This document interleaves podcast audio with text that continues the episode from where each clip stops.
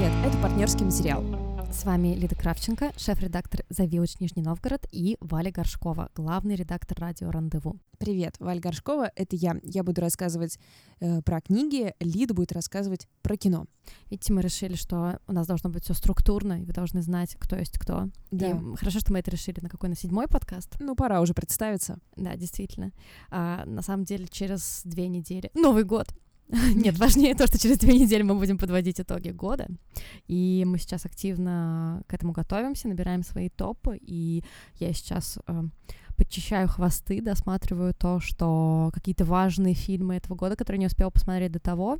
Ну, тем более, что в кино сейчас, мне кажется, мало что привлекательного идет. Но давайте обсудим тот момент, что идет в кино мультфильм Человек-паук, и все сходят с ума от счастья. Ты посмотрела? Нет, я не посмотрела, мне почему-то не захотелось. Ну, вот, вот, вот такой вот, ты вот такой ответственный ответ, да. кинокритик. Нет, я решила, я посмотрела трейлер, я почитала, что про него пишут, и а, мне кажется, что это такая история, когда фильмы про супергероев настолько плохи, что что-то средней нормальности — это уже прекрасно. Я сейчас, наверное, очень коряво сформулировала. Ну, я думаю, но... понятно, но не боишься ли ты в таких формулировок, не посмотрев его? Не Вдруг боюсь. он богический? Не боюсь, потому что я пойду на него во вторник утром. Окей. Если что, я не знаю, что я сделаю. Просто в следующем подкасте буду Извинюсь. да, голову пеплом. И также в, э, в прокате сейчас идет Аквамен. И наверное. Минут молчания. Никому не стоит вообще на него ходить, кроме жены Джейсон Мамоа, чтобы посмотреть, чем занимается ее муж в рабочее время. Больше, наверное, никого. Кстати, так странно, там такой странный каст. Ну, представляешь, что такое Аквамен, ну, да? да? Ну, то есть да. это фильм про человека-рыбу, супергеройский. И там играет, типа, Николь Кидман и Уильям Дефо. Просто почему? Ну, просто интересно, как директор по кастингу Аквамена такой, ну да, я делаю супер-супер типичный фильм про супергероев, и а позову Уильям Дефо. А может быть, он позвал Уильяма Дефо, и тот не знал, в чем он снимается, и они потом просто наложили кадры один на один. На самом деле, мне почему-то кажется, что Уильям Дефо такой милый парень, и он просто не смог отказать. Он такой, блин, что это за фигня? Ну ладно, я снимусь, но Джейсон такой классный парень, с ним так приятно, ладно. В общем, отойдем от того, что мы не посмотрели. А, кстати, сейчас еще идет в прокате белорусский, прикиньте, белорусский фильм «Хрусталь» Дарья Жук, и это вообще... Вы можете вообще вспомнить какой-нибудь белорусский фильм современный? Нет. Ну да, надо... Я надо... не могу ничего белорусского вспомнить, честно говоря. Надо, надо как следует поднапрячься, и этот фильм, насколько я знаю, он будет выдвигаться на Оскар. Лучший фильм на иностранном языке от Белоруссии, и Uh, я его еще не посмотрела, поэтому не могу его обсуждать, но я на него пойду в ближайшее время и очень вам тоже рекомендую. Ну, его все, все прям очень хвалят. Я тоже панически пытаюсь подбить хвосты, и это закончилось тем, что я читала четыре книги одновременно на этой неделе, и я никому не советую этого делать. Ты дочитала что-нибудь? Ну, практически дочитала одну. Я буду говорить про нее, потому что она такой сборник эссе, и, в принципе, вряд ли там а, в финале будет какой-то твист, который, ну, изменит мое впечатление о ней. Вот. Но вообще какая-то зачем суета перед, эти, перед Новым годом? Мне кажется, мы должны расслабиться. И к следующему выпуску я прочитаю одну книгу. Нет, ну на самом деле ты права, просто мне хочется ну, знаешь, это просто такое внутреннее удовлетворение посмотреть лично для меня все какие-то важные фильмы за год, просто чтобы потом иметь возможность ругать, например, фильм «Звезда родилась», что я, собственно, сейчас хочу сделать. Я хочу поговорить о, коротенько буквально о двух фильмах. Первый называется «Апгрейд», второй называется «Звезда родилась». А, фильм «Апгрейд» уже, мне кажется, успел стать мемом, потому что он... А, его все время сравнивают с «Веномом», а, такой блокбастер, который, мне кажется, провалился в прокате. Это «Веном» — это блокбастер по вселенной Человека-паука, там тот же самый злодей, который захватывает тело человека и делает всякие вещи, злодейство. Как патриархат? Да, как патриархат. И там играет Том Харди, и «Апгрейд», он плюс-минус о том же, ну, то есть тоже некая сущность, которая захватывает тело и в дальнейшем разум человека. И что самое смешное, там играет а, актер Логан Маршал Грин, которого многие называют а, Томом Харди на минималках, просто потому что ну, у него... Многие ты? Ну, вообще-то не только я. Ну что, два человека каких-нибудь. Нет, серьезно, потому что он просто внешне очень похож на Тома Харди, но тут апгрейд просто выигрывает вином по всем фронтам.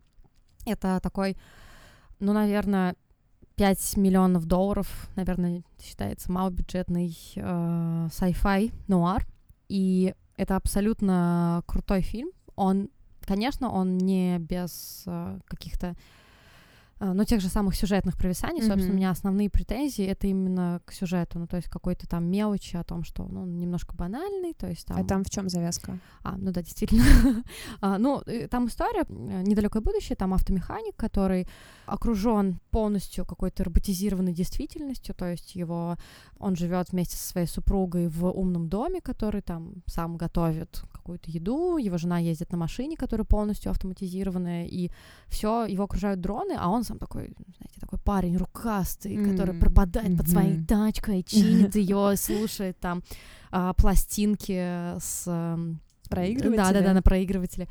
И, э, ну, в какой-то момент происходит трагедия, из-за этой автоматизированной машины погибает его жена, и там он сам попадает в аварию, и он сам становится полуроботом. Ну, как и... в как во везде, многих фильмах, да, как да. во многих фильмах. Ну и там, э, соответственно, в центре сюжета, как вот его эта э, умная сущность, которую к нему подселили, чтобы он э, имел возможность ну, не быть парализованным, угу. как она постепенно его захватывала. И, ну, да, понятно, там, чем все дело кончится. Понятно, что там довольно предсказуемы все эти сюжетные ходы, но почему мне понравился этот фильм? Там очень крутая атмосфера, mm-hmm. то есть это действительно тот э, чтобы сравнить, например, какой у нас был главный прошлый sci-fi нуар, наверное, «Бегущий по лезвию». Ну да, наверное, да. Забываю все время, какие там цифры, пусть будет 2049. Ну, я имею в виду новый «Бегущий по лезвию» Дани Вильнева. И э, если «Бегущий по лезвию» — это такая масштабная история, ну, то есть это прям очень-очень-очень да, что глобальные крупное, события. глобальное, да, то тут это скорее камерное, потому что это история одного конкретного человека, потому что там не так много смены локаций, потому что ну, то есть вот эта большая проблема, она рассматривается, ну, через... Через, через, через да, как, через... Э, как Уилл Смит, помните, как там это был популярный фильм. То есть, если это какой-то нуар, то у Уилла Смита был веселый фильм, где он там конверсы достает из коробки. Я робот. А, там, где он собака ходит, да? Нет, это... Это я легенда. Да. Он очень любит местоимения в своих фильмах. Да-да-да, у него там тоже была какая-то часть роботизированная, из-за чего он переживал. Ну, да, да, ты права. Возможно, на каждый, на каждый страшный sci-fi нуар фильм найдется что-то светлое и доброе. Светлое и доброе. Но мне он понравился, кстати, именно потому, что апгрейд мне показался очень страшным. Mm. Ну, то есть, пока не наступило то будущее, в котором искусственный интеллект реально можно бояться, я предпочитаю, чтобы sci-fi фильмы были страшными. Мне это очень, очень нравится, как это всегда сделано, весь этот мрачняк. И, ну, я всему этому абсолютно поверила и о фильме, который не так меня порадовал, который так. называется «Звезда родилась». Э, расскажи мне, что ты вообще знаешь про него? Смотрела ли ты его? Нет, я не смотрела, потому что, мне кажется, я посмотрела ноль фильмов в этом году. Вот сейчас, начиная смотреть назад, мне кажется, я просто ничего не смотрела. Кроме инди-фильма «Не оставляй следов», который я заставила тебя посмотреть. Нет, я не смотрела, но я, конечно, знаю про него, и, насколько я понимаю, это такой привет или даже ремейк фильма с Барбарой Стрейзен, который я как раз смотрела, и естественно, Брэдли Купер, который бесит меня всей своей сущностью, и Леди Гага, который не бесит меня. Вот все, что я знаю. Ну, на самом деле, это же ремейк одноименного фильма, который был снят сто лет назад, по-моему, в 30 каком-то восьмом или 39-м. А потом был тот же, он тоже был переснят с Барбарой Стрейзен, а теперь он переснят mm-hmm. с Леди Гагой, правильно? Mm-hmm. Я понимаю всю цепочку, да? Я вот не уверена, кстати с учетом того, что там постоянно Леди Гага говорит о своем носе, то наверняка это как-то относится к Барбаре Стрейзен. Коротенько, в чем суть? Э, есть суперзвезда кантри-музыки, которого зовут Джексон Мейн, которого как раз играет Брэдли Купер. Он алкоголик, у него все довольно плохо, он, видимо, в какой-то депрессии находится, и он встречает случайно в баре певицу Элли молодую, которая параллельно работает, разумеется, официанткой, ее играет Леди Гага, слышит ее потрясающий голос, сразу в нее влюбляется и там как-то делает каким-то образом ее звездой. И мне кажется, что очень-очень тянет сравнить этот фильм с Ла Лэндом. Во-первых, потому что он тоже музыкальный, во-вторых, потому что тоже параллельно любовная история, в-третьих, потому что это тоже один из главных фаворитов Оскара будущего следующего года. Но я не знаю, как у нас с тобой самоцензура, но я такого деревянного непроходимого говна очень давно не смотрела. То есть это просто, это настолько плохой фильм. Брэдли Купер пытается играть такого алкаша, его очень старательно загримировали, он такой весь красный, потный и все прочее. Ни хрена он не знает о том, каково быть грустным старым алкашом. Ну, То есть просвечивает его здоровье, Лощеность, да? да, и здоровые щечки, вот это все. Я недавно видела на Фейсбуке у одной из нашей Вали знакомой, которая тоже занимается кинокритикой, и она писала о том, что довольно глупо судить о фильме, исходя из логики «верю, не верю». А, мне кажется, она не совсем права, потому что для меня очень важен тот уровень вовлеченности, который мне обеспечивает фильм. Если вообще пойти издалека, то как мы определяем, понравился нам фильм или нет? Я помню, когда я только начала увлекаться кино, лет в 17-18, я очень сильно в себе заталкивала все какие-то эмоции и думала о том, что, ну, если я не понимаю этот фильм, а у него же там какой-то именитый режиссер, значит, я, наверное, глупый, я буду больше анализировать и больше копать и все прочее. Конечно, это очень важно понимать, что ты смотришь. Это важно всем анализировать не только сюжет, не только нарративную часть, но и игру актеров, работу оператора, работу режиссера, там все эти метафоры, отсылки и все прочее. Но при этом сейчас я убеждаюсь, что важно а, обращать внимание на свои чувства. Это кажется очень банальным советом, но на самом деле это очень, очень сильно поможет сформировать свою оценку, потому что мне кажется, у многих такое бывает, что ты посмотришь фильм, и потом с кем-то поговоришь, почитаешь какие-то отзывы критиков и такой, блин, а я-то сам как mm-hmm, я думаю. Так да. вот, в таких ситуациях я всегда прислушиваюсь к себе, что я чувствую. И есть ли у меня, какой у меня уровень вовлеченности в это. И вот если в том же Ла Ла Ленде у меня был уровень вовлеченности просто стопроцентный. Я понимаю... 100? Я бы сказала 190. Сколько раз ты его посмотрела? Ну, 7. Но я понимаю инструменты, да, за счет чего это делается. Это делается, ну, во-первых, за счет музыки, разумеется, за счет прекрасной режиссуры всех э, этой операторской работы всех этих цветов, за счет убедительной очень игры актеров. Ну, можно бесконечно перечислять. Здесь никакого нет уровня вовлеченности вообще. Это абсолютно деревянный фильм. Ты не веришь вообще никому. Леди Гага очень плохая актриса. Если ее номинируют на Оскар, ладно, я каждый год говорю о том, что если случится это, я перестану смотреть Оскар. Но в итоге я все равно его смотрю, и почему-то американские киноакадемики не пишут мне каждый раз, Лид, ну пожалуйста, мы больше так не будем. И Uh, мне не понравилась ни музыка, мне не понравилась ни операторская работа, которая просто нелепая, она абсолютно нелепая, то есть, uh, знаешь, там они сидят, uh, ну вот Брэдли Купер, персонаж Брэдли Купера и Леди Гаги, они только познакомились, и там какие-то очень странные планы, показывают ее какие-то завитушки на волосах, предполагается, что это должно быть что-то нежное, романтичное, то есть акцент на что он, наверное, обращал внимание при первой встрече с ней, но нет, это не выглядит так, это выглядит так, как будто оператор позвал своего пятилетнего сына и такой, ах, хочешь посмотреть, как папка работает, ну на, подержи камеру. Или, например, когда этот певец э, суперизвестный посылает за этой официанткой шикарную тачку, чтобы ее отвезли к нему на концерт.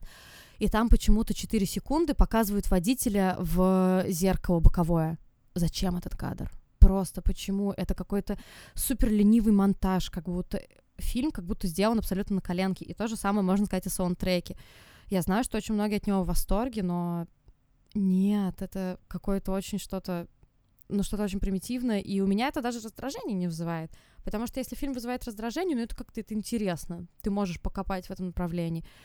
И у меня этот фильм вызывает какую-то, ну, просто какую-то тупую скуку. Ну, то есть, что, зачем я это смотрю? То есть, даже просто вот мысль, зачем я это смотрю, зачем я трачу на это? А он идет, извините, почти два с половиной часа.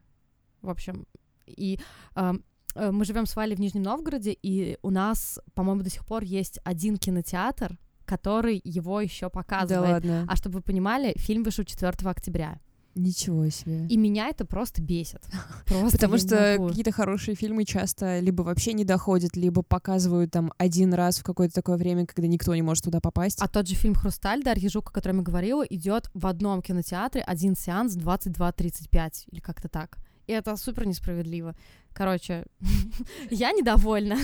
Странно, что при этом он в списках на каких-то ожиданий на Оскар. Он один из главных фаворитов. Это так необычно. Почему так? Ну, у меня есть несколько вариантов. Мне кажется, что на самом деле Брэдли Купер выиграл э, в покер какого-нибудь из киноакадемиков, там какую-нибудь большую сумму. Киноакадемик говорит, блин, слушай, я не могу тебя отдать, давай вот я лучше как-нибудь тебя пропихну на все на все премии в этом году.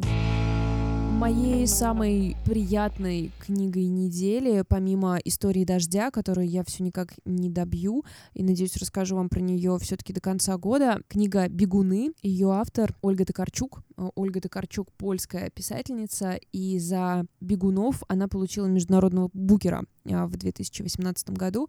Ее очень быстро перевели как раз к нонфикшену. Она вышла в России с очень хорошей обложкой. Смотрел польскую обложку, там какая-то пошлая фотография девушки, еще что-то. А у нас просто черный фон, слово «бегуны» и какой-то улетающий там самолет. Ну, в общем, лаконично, красиво, я прям порадовалась за нее. А я смотрю сейчас обложку, и там какая-то классная голова Да, и вот еще есть вариант с головой. Но вот в России именно в 2018 году вышла, вышла красивая обложка. Сюжетно бегунов практически невозможно описать. Это такое чтение постмодернистский текст. Прошу прощения за эти слова, но это постмодернистский текст. Можно сказать, что это сборник эссе, можно сказать, что это сборник рассказов. Главная героиня, у нас все-таки есть главная героиня, она рассказывает о том, что у нее есть какое-то психическое расстройство, по которому она не может оставаться на месте. Ее задача все время куда-то идти. Что-то она ищет, видимо, в жизни, и она все время путешествует, какие-то у нее мелкие работы, чисто символические. Большую часть времени она проводит в аэропортах, в поездах, в дороге, записывает истории, которые она наблюдает. Собственно, весь текст «Бегунов» — это перемешку историй, которые она записала, и ее личные какие-то рассуждения, какие-то эссе на тему поиска себя, своего места в жизни. И я вижу, что сейчас на нее практически нет рецензий, но из тех отзывов блогеров, что я видела, очень многие какой-то резонанс с ней словили, потому что она действительно очень так точно подмечает какие-то моменты, а, вот когда тебе хочется прям встать и уехать, и вот ты прям чувствуешь, что тебе нужно поменять обстановку. Но это не выглядит немножко натяжно, как вот этот вот а, жанр, придуманный Романом Волобуевым про столик справа? Нет. Там, где уже начали, там, я не знаю, в Твиттере это очень популярно, придумывают какие-то диалоги. Да, я понимаю, о чем то Нет, это совсем не так. Она не, она не описывает, как она встретила этих людей. То есть заканчивается, например, ее какой-то эссе, дальше просто идет рассказ о каком-то человеке. То есть это не даже не то, что я его встретила тогда-то, он сказал то-то, выглядел так-то. Это какие-то рассказы их из жизни, в основном какие-то неустроенные, потерявшиеся люди, кто-то в буквальном смысле потерялся, кто-то потерял кого-то, кто-то просто не знает, что ему делать. Очень точные описания, очень такая проза, знаете, если бы у вас был паблик ВКонтакте с красивыми фотографиями, вы бы могли надергать очень много цитат из этого текста для него. Да, и э, я слышала, слушала подкаст Нью-Йорк Таймс, когда как раз вот дали премию, и они обсуждали этот текст, они были все в диком восторге, все критики Нью-Йорк Таймс, очень им понравилось. И они тогда английский текст читали вслух, отрывок, и когда я его увидела на русском языке, то есть у меня как бы получилась возможность сравнить, понятно, я на польском не могу прочитать, сравнить английский текст, русский текст, и я вижу, что в нем совершенно невозможно ничего потерять. То есть в нем нет никаких полутонов, которые бы при переводе терялись. Я бы вам хотела прочитать свое ее а, то, как она описывает сама себя, и вы поймете, насколько это точная проза. Я удобна, невелика, компактна и хорошо оснащена. У меня маленький нетребовательный желудок, сильные легкие, плоский живот и крепкие мышцы рук. Я не принимаю никаких лекарств, не ношу очки, не нуждаюсь в гормонах. Волосы стригу машинкой раз в три месяца, косметикой почти не пользуюсь. У меня здоровые зубы, может не слишком ровные, но целые. Всего одна старая пломба, кажется, в нижней левой шестерке. Печень в норме, поджелудочная в норме, почки и правая и левая в превосходном состоянии. Брюшное отдел аорты в норме, мочевой пузырь правильной формы, гемоглобин 12 15,7, лейкоциты 4,5, гематокрит 41,6, тромбоциты 228, холестерин 204, креатин 1,0, возможно, не так произносится, э, билирубин 4,2 и так далее. Мой IQ, если считать, что это имеет значение 121, сойдет. Хорошо развитое пространственное воображение, почти эдетическое, а вот лацерация плохая. Профиль личности неустойчивый, видимо, полагаться на него не стоит. Возраст психологический, пол грамматический. И так далее, и так далее. Довольно большое описание она не вся такая психопатная. Телеграфная? Да, нет, она, конечно, такая не вся, но лирическая героиня именно так к себе относится. Она закончила психологический факультет и сама себя диагностировала и, в общем, вот отправилась в это какое-то бесконечное путешествие. А, я к сожалению, совсем чуть-чуть не дочитала книгу, и я вот даже думаю, что, может быть, не дочитывать, а оставить ее на вот предновогоднюю дорогу, потому что, конечно, прочитать ее и оставаться на месте как-то очень сложно. И даже если вы не такой человек, которому нужно всегда быть в дороге, такой вот без корней, Rolling Stone, если вы обычный, нормальный человек, вот вся ваша жизнь описывается пределами нормы, я думаю, что это вот это ощущение, что ты немножечко сдвинулся с места, что ты где-то не там, где ты должен находиться, оно все равно всегда у всех людей присутствует. Но я этот э, текст рекомендую, но с большой осторожностью, потому что если вы любите сюжет, и в этом вообще нет ничего плохого. Вот это, правда, не укор ни в коем случае, потому что я сама люблю сюжет. И такие книги я обычно читаю медленно. В общем, если вам нужен сюжет АБВГД, то здесь этого не ждите, поэтому осторожно вам рекомендую. Если это для вас не обязательно, великолепный текст Ольга Ткачук «Бегуны». Еще одну книгу хочу посоветовать. Она уже на тот случай, если вы любите сюжет, плюс если вы любите, чтобы все было закручено, чтобы был триллер. «Последние девушки» Райли Сейгер называется эта книга. Это триллер про маньяка, который mm-hmm. убивает девушек, которые остались единственными выжившими после работы какого-то другого маньяка. Хм, а это, я смотрела какой-то такой фильм, по-моему, нет? А, а, пункт ну, назначения. Да, назначения. Нет, это, это немного не так. Хотя, конечно, ну, то есть это реально триллер, от которого не надо ничего ждать больше, чем... То есть если а, это описание вполне подойдет фильму, и это вряд ли будет какой-то невероятное авторское высказывание, да, скорее всего, это будет какой-то блокбастер, который всем будет интересно посмотреть просто за сюжет. Вот здесь все то же самое. Образы героев, которые списаны даже не с реальных людей, а с персонажей фильмов каких-то, ну, не конкретных, но, в общем, вы представляете себе этих девушек, вы представляете себе этих копов, вы представляете себе этих маньяков, просто потому что вы всю свою жизнь потребляли какую-то массовую культуру. Вот, там вообще нет абсолютно никакого нового высказывания, но Пейдж Тернер, что называется, то есть очень интересно, что там дальше. Вот, это на случай, если постмодернистский текст вызывает у вас отторжение. Вот это вполне себе поп-культурное явление. Я беру. Последние девушки. Привет еще раз, спасибо, что слушаете партнерский материал. Мы получаем от вас обратную связь, и это очень полезно. Напишите нам напрямую или оставьте отзыв на любой платформе, где слушаете это. Будет здорово, если вы поставите оценку, потому что это поможет нам быть более заметными для потенциальных слушателей. И подписывайтесь на наши каналы Open Cluster, канал Лиды Кравченко о кино и страница 17 Вали Горшковой о книгах. Кстати, по поводу э, поп-культуры и в целом слэшеров и каких-то легких, казалось бы, жанров, мы говорили тут с Валей по поводу guilty pleasure. Это на самом деле, мне кажется, очень интересный феномен о том, что сейчас, по сути, ничего не стыдно не читать, не смотреть. Потому что если раньше, там, может быть, там 8-9 лет назад, я очень гордилась своей любовью ко всяким э, второсортным хоррорам, там, не знаю, к таким слэшерам, к фильмам категории не знаю, какие там самые дальние yeah. буквы, да, типа, я не знаю, там, дурная биология, если кто-то знает, что это за фильм, я не знаю, вы, наверное, измените немножко свои отношения ко мне, если вы загуглите, то а, это довольно изобретательно, то есть мне всегда нравились а, такие хорроры, грандхаусные, потому что там реально очень все изобретательно. Но сейчас, по сути, ты можешь, мне кажется, смотреть все что угодно и любить все что угодно. Хорроры вообще просто стали новой поп-культурой. И, кстати, об этом мы еще подробно поговорим на следующей неделе. У нас будет с Валей опять гость. К нам придет в скайп. К нам придет э, молодой кинокритик Марат Шабаев. Он сейчас очень активно пишет в сеанс, кинопоиск, на Кольту, но для нас он в первую очередь такой Дружок. А, дружок, да. Ну и э, действительно большой специалист по хоррорам. Вот ты сказала, что э, ты гордилась несколько лет назад, да, тем, что ты любишь такие хорроры. То есть есть такое э, мнение, что твое guilty pleasure на самом деле должно быть таким немножко эстетским. То есть, когда ты да, о нем заявляешь, да, да, да. это вроде как такая изюминка, потому что на самом деле guilty pleasure — это читать Дарью Донцову, слушать группу X-Missия, смотреть рождественские фильмы Netflix, которые мы с тобой вот попытались тут посмотреть. То есть это должно быть на самом деле что-то стрёмное. Но, понимаешь, сейчас уже нет ничего стрёмного на самом деле, потому что, ну, вот скажи что-то из фильмов, что реально стрёмно любить.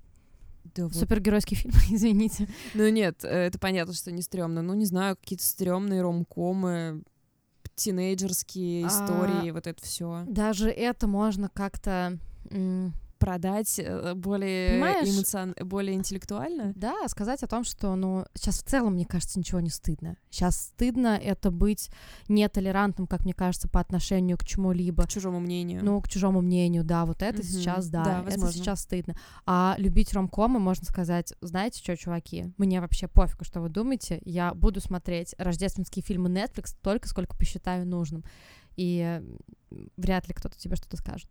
Но а, опять же, давай поговорим немножко про эти рождественские фильмы. Да, мы с Лидой некоторое время назад решили разобраться, почему Netflix снимает вот эту странную... Срань.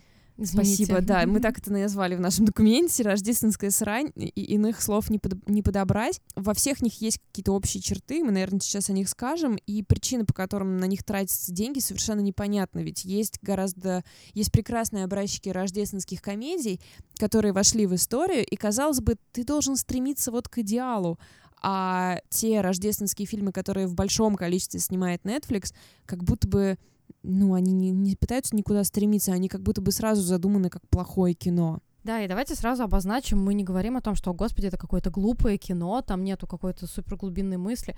Окей. Мы этого не ждем, да, пожалуй, да, от потому что кино. Тут на старте ты знаешь о том, что это будет ромком про Рождество, где девушка будет встречать там молодого человека, у них будет история любви и все прочее. Никто не говорит, что такое кино не может быть хорошим. В случае именно с рождественскими фильмами Netflix все довольно печально. Мы разделили с Валей обязанности, и я, Да. например, смотрела фильм, который называется «Принц на Рождество». А, сюжет там следующий. Журналистка Эмбер работает, внимание, младшим редактором, и это самая-самая нижняя должность — работать младшим редактором. Ну хорошо, Англия, окей. Пусть будет как бы... Ну, в смысле, ты хочешь сказать, что в реальной жизни младший редактор — это не такая уж низкая должность? Ну, ты, зна- ты знаешь сказать? какого-нибудь младшего редактора, который типа стажер? Я не думаю, что редакторскую работу поручают стажерам. Anyway, ей поручают поехать в страну Алдовию. Поищите-ка, пока пойдите ее на карте. И она туда уезжает, чтобы следить за принцем молодым. Разумеется, они там как-то встречаются. Она, чтобы пробраться в замок, она обманывает его, выдает себя за учительницу его младшей сестры, там Которая, кстати, на инвалидной коляске. обман, любовь, вскрытие обмана, свадьба, все, в общем, хорошо. И что тут а, такого, что вызвало у меня абсолютный, Дрожь. абс- абсолютно, не знаю, возмущение или еще что-то такое. То, что, э, во-первых, э, это фильм, сделанный такое ощущение, как будто просто за три секунды. Никто не старался, вообще, по-моему, ни капельки. Кроме, кстати, мальчика, который играл принца. Он немножко старался. Это видно. То есть, начиная с того, что они абсолютно ужасно все одеты, и а, мать королева одета в платье с Асос, которое у меня в точности такое же, Да? и оно А, стоит прям типа, есть оно. оно есть у меня, оно стоит 1800 рублей. Ну, То есть, нет, я все понимаю, но окей, этого я не понимаю. Почему обязательно все должно быть по определенному лекалу? То есть обязательно должен быть принц, обязательно должен быть обман, обязательно должно быть какое-то примирение, обязательно должна быть свадьба. Это немножко странно. Даже, знаешь, меня как бы пугает. Окей, мы понимаем, что рождественский фильм ты смотришь для того, чтобы получить определенное настроение. Там должно быть Рождество, там должно быть счастье у людей, и чтобы счастье это получить, конечно же, они должны пройти какие-то преграды. Ну окей, Меня- возможно, возможно, я к сюжету зря придираюсь. Нет, э, меня вот смущает в этих сюжетах то, что преградой к этому счастью становится обман э, одного из этих людей. То есть, например, я сейчас расскажу дальше про те фильмы, которые я посмотрела, и там то же самое. Их э, преграды к счастью — это какой-то обман. Блин, ну а чё? Мы не можем быть как-то более приятными людьми, не, об- не обманывать никого. Ну, как бы, ладно. А, Я посмотрела «Принцесс Switch». А, Там главная героиня работает пекарем, как и еще несколько героинь этих фильмов. Ам, Она отправляется в страну Белгравию. Тоже, наверное, в районе Алдовии они, наверное, граничат э, друг с другом, чтобы участвовать там в пекарском Конкурсе. а, там она, значит, sto- тоже встречает принца на улице, точно так же ему грубит, как в твоем фильме. Это тоже общая черта. Принц реально, вот я себе отметила, что он очень арийский. Это не У меня, знаю, кстати, тоже очень арийский не принц. знаю, правильно ли это отмечать вообще в современности, но это очень высокий белый блондин с очень такими австрийскими какими-то чертами лица.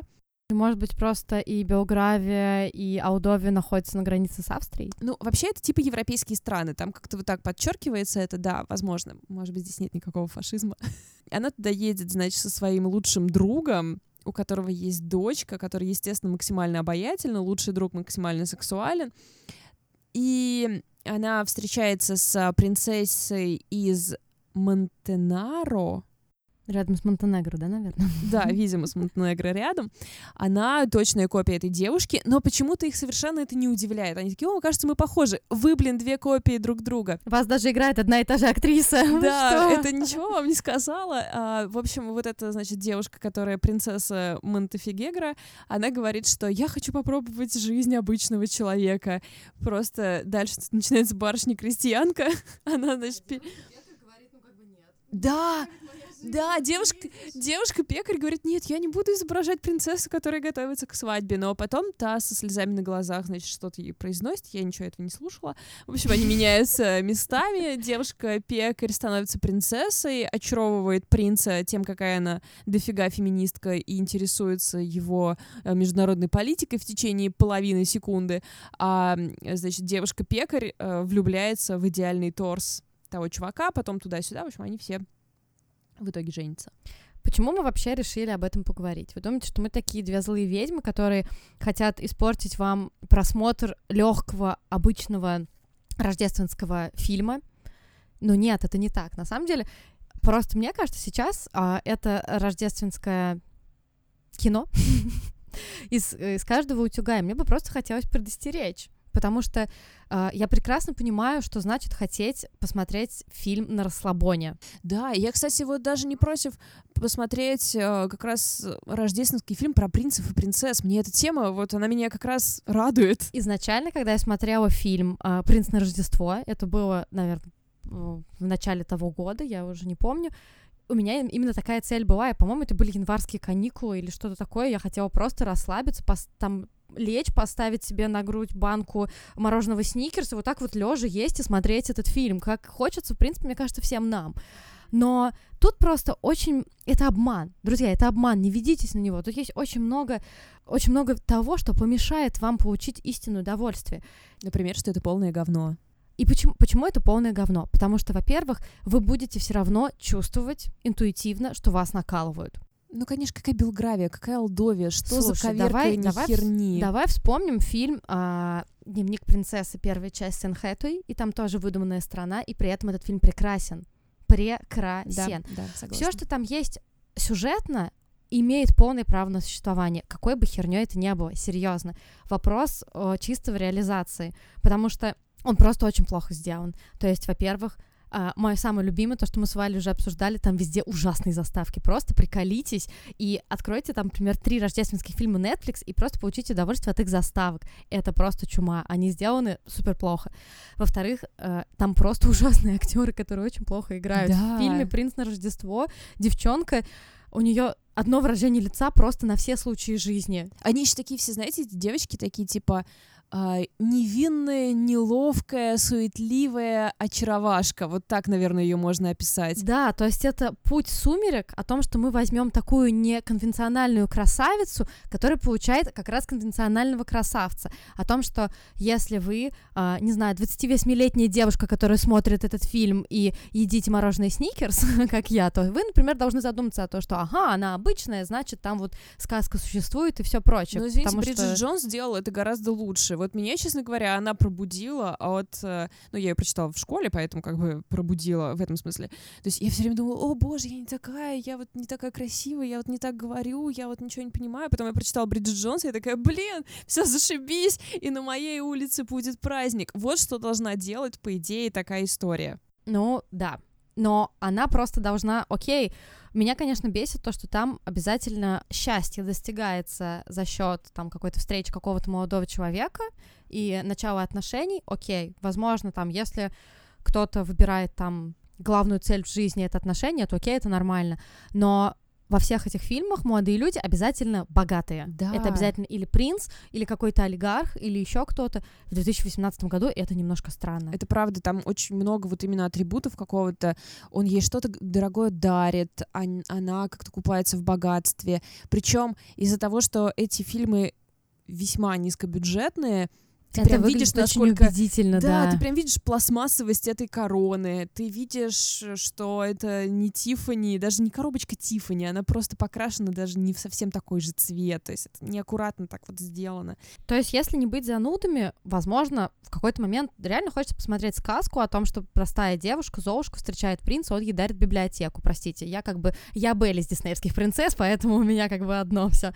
Это, опять же, реализовано настолько стрёмно. Фильм, который просто достиг пика. Вот к этому хэппи-энду, да, у меня тоже очень много вопросов. То есть, хотя торжество любви — это весьма рождественский дух, и встреча любимого человека, мне кажется, великолепным. Все лучшие фильмы рождественские, мои самые любимые, они с этим связаны. Там интуиция, реальная любовь. Опять же, вспомним Бриджит Джонс, там, где она Бриджит стоит в Джонс. трусах на Да. улице, и он ее закрывает своим огромным пальто. Так, все, мы, короче, мы пошли пересматривать, ведь нет идеальнее мужчины, чем Марк Дарси. Абсолютно. Господи, как я люблю Бриджит Джонс. Ну так вот. Да, то есть вы там прошли через какие-то испытания, и вы встретились, э, встретили свою родную душу. Вот фильм, который из того, из нашего марафона рождественского Netflix, который я посмотрела, и от которого мне буквально чуть не стошнило, это Christmas Wedding Planner. Во-первых, изначально это стопудово был просто Wedding Planner, и они просто Christmas прикрутили и добавили туда Рождества, а никак оно не отыгрывается внутри, так что это втройне обман. Там происходит всякая херня, даже вообще неинтересно рассказывать, но расскажу вам, чем он закончился. Значит, девушка ссорилась, со- поссорилась с актером, то есть главная героиня под- поссорилась с главным героем, потому что он оказался предателем. Родины. И в финале он приходит к ней и говорит, привет, я не предатель на самом деле. Она такая, ну ладно. И он говорит, я люблю тебя. До этого их совместное время, проведенное время, было типа часов пять. И он такой, я люблю тебя. Она такая, окей, я, может быть, тоже тебя люблю. И он такой, выходи за меня. И она такая, окей. Все это происходит на сорванной этим мужиком свадьбы, свадьбе ее сестры. Он такой, типа, подожди, скажи гостям, чтобы они не расходились. И они идут и женятся э, на свадьбе ее сестры, которую он только что сорвал. И ее сестра стоит у нее как, типа, подружка невесты. То есть Э, она за счет, использовала за счет, она использовала бюджет ее сестры, Абсолютно. очень хитро придумано. все гости ее сестры, все угощение ее сестры. Ее сестра только что лишилась любви всей своей жизни из-за этого чувака, и они все равно все окей. И вот и они поженились в конце. Господи, это было так тупо. И ну, то есть, ладно, весь фильм был ужасен. Я уверена, что мужик, который главную роль играет, он где-то в порно снимался, потому что... Ну и вот еще такой вот ужасный финал, в котором вообще нет никакой доброты, потому что, по сути, это построено на чужом несчастье, чье-то счастье, которое совершенно неправдоподобно. Кто женится спустя пять часов после знакомства. Это вот все претензии, которые были к Диснею. Вот помнишь последние там какие-то годы, да, что вот там, типа, диснеевская принцесса часто выходит замуж за принца, которого она совсем не знает. Это неправильная Да-да-да-да-да. модель поведения, которую не нужно показывать девочкам, ла-ла-ла-ла. То есть можно, конечно, говорить, что это занудство, вот придираться к таким вещам, потому что это сказка, но все-таки сказки учат нас каким-то вещам, ну вот когда мы маленькие. Довольно важно, чтобы в них было разумное зерно. Ну, то есть не надо выходить замуж за парня, который тебя поцеловал, пока ты спала. Да, я с тобой, это уже харасмент. А, Я с тобой абсолютно согласна, но чуть-чуть в защиту диснеевских фильмов. Опять атакую эти рождественские фильмы о том, что все таки 2018 год.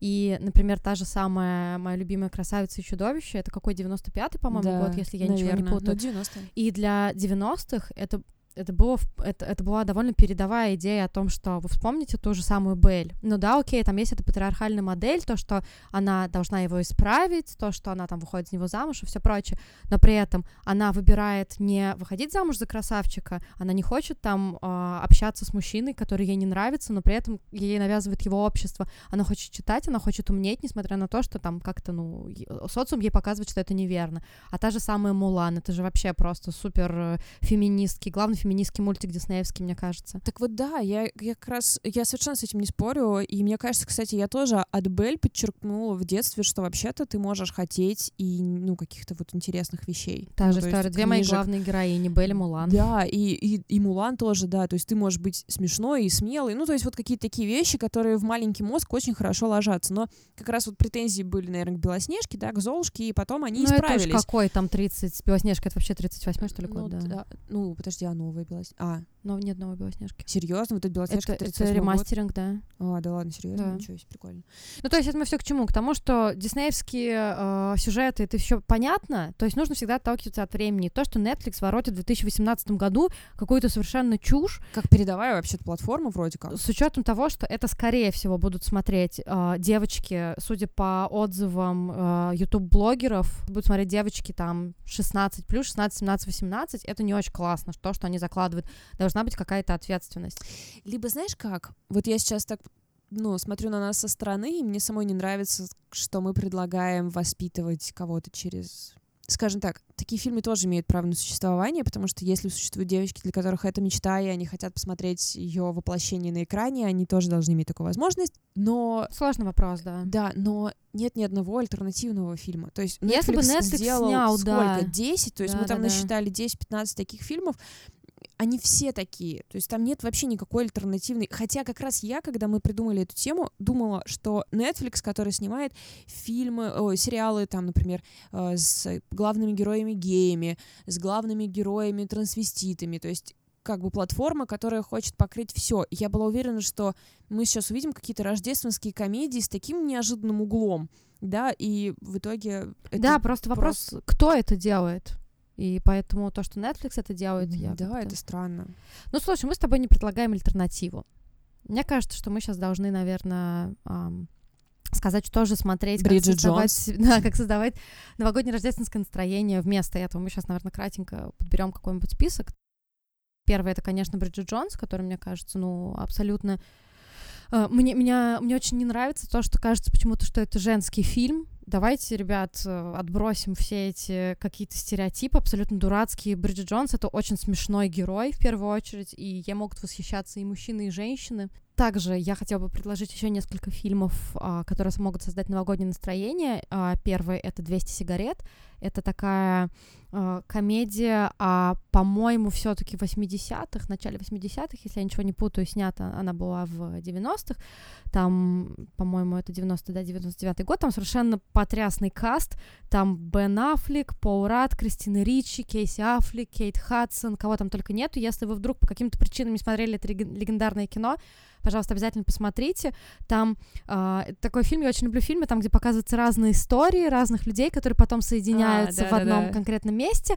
Там разные люди, которые ищут, куда бы пойти на Новый год, где бы встретить Новый год, на какую бы пойти вечеринку. И параллельно девушка устраивает у себя дома вечеринку, на которой она сидит там в 8 вечера, 9 вечера, никто не приходит. И понятное дело, где они все встретятся.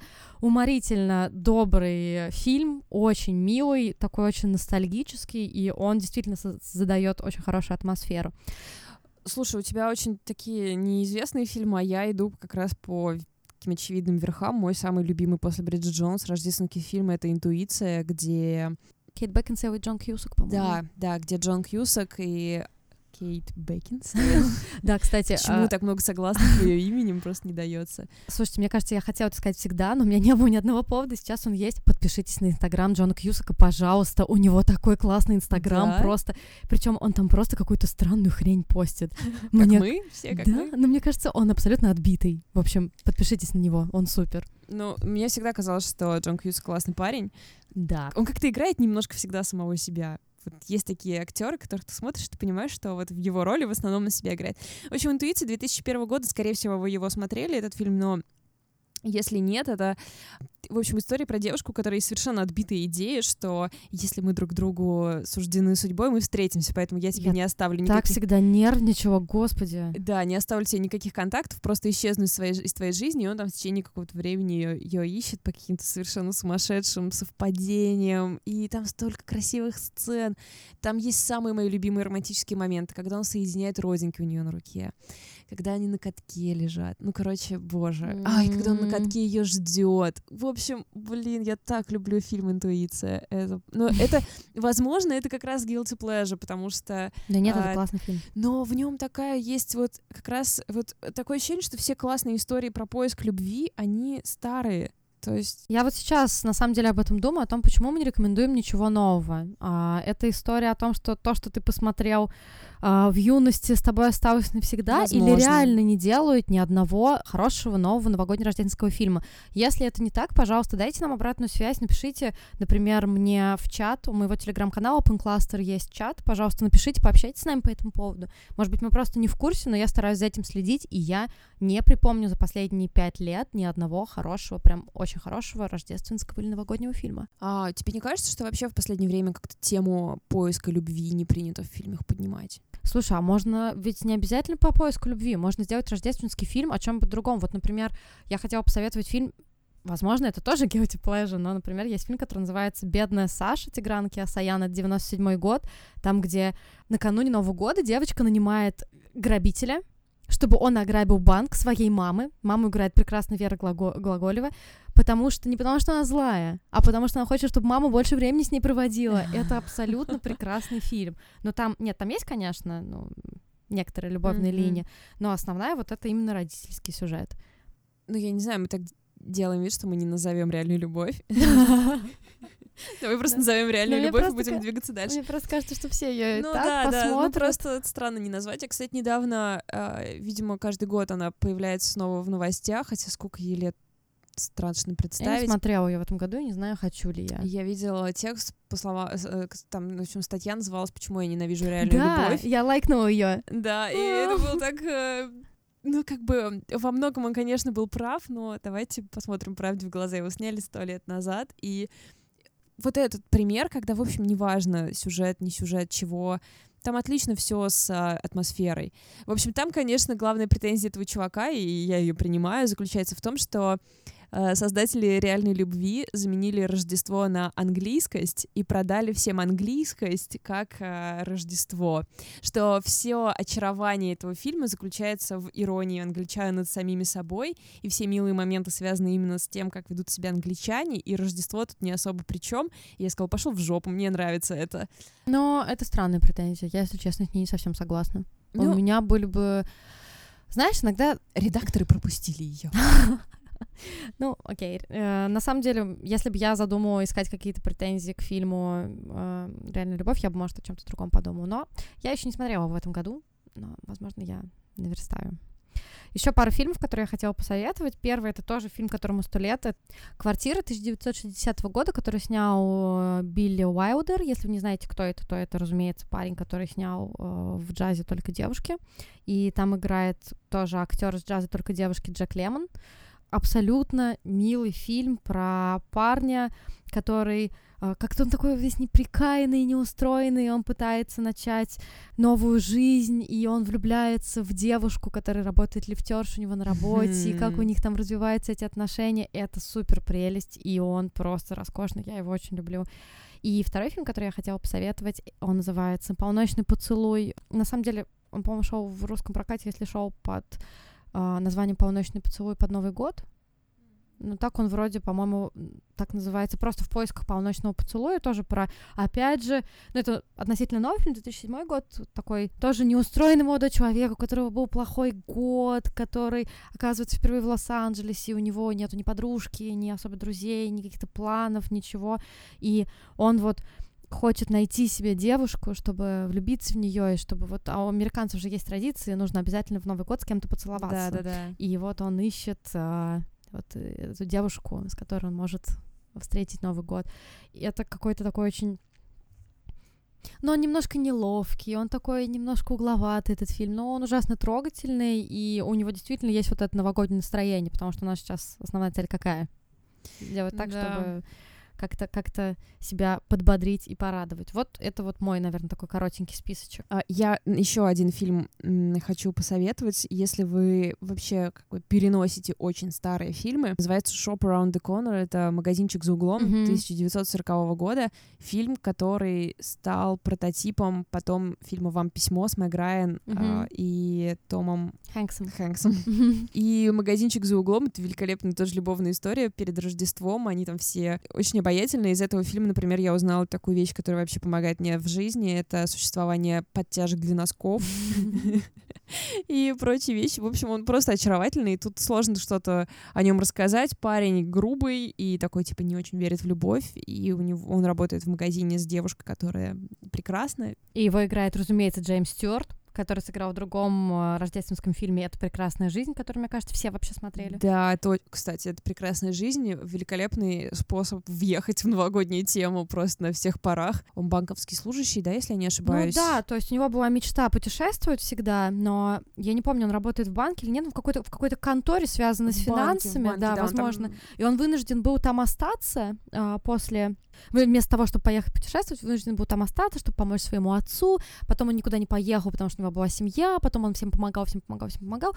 И вот он на грани полного разорения. То есть он вообще же просто в супер отчаянии. И он э, до того в отчаянии, что он хочет пойти и покончить с собой. Но как это классический сюжет, его встречает ангел, который показывает ему, каким был бы мир, если бы его не было. И то, что там все очень плохо, разумеется. Ну вот. и песня собственно, да, песни. Да, и вот эта, эта концовка, там, где он вбегает к этой его совершенно очаровательной жене. Я, к сожалению, забыла, как зовут актрису, которая ее играет. А, ну, в общем, поверьте мне, она очень красивая. И он бегает, там вот эти дети, это елка, все радуются. Я всегда пророню одну-другую слезу над этим фильмом. Да, он очень хорош. Ну, в общем, я думаю, это такой исчерпывающий список э, фильмов, которые могут создать хорошее новогоднее рождественское настроение. На этом у нас, наверное, все. А, в следующий раз, еще раз анонсирую, у нас будет гость. Будем говорить в том числе про хорроры, о том, как вообще этот год изменил а, и российские, и зарубежные хорроры, и, в принципе, принятие хорроров а, в целом и в кинематографическом сообществе, и среди зрителей. Ну и Валя, наверное, дочитает к тому моменту много что-то. всего. Хоть что-то, дочитаю что-то. Спасибо, что слушали. Я Валя Горшков, главный редактор радио РНДВ в Нижнем Новгороде. Я Лида Кравченко, шеф-редактор The Village Нижний Новгород. Я говорила о кино, Валя говорит про книжки, иногда мы говорим вместе про все. В общем, слушайте нас, пожалуйста. До следующей недели. Пока.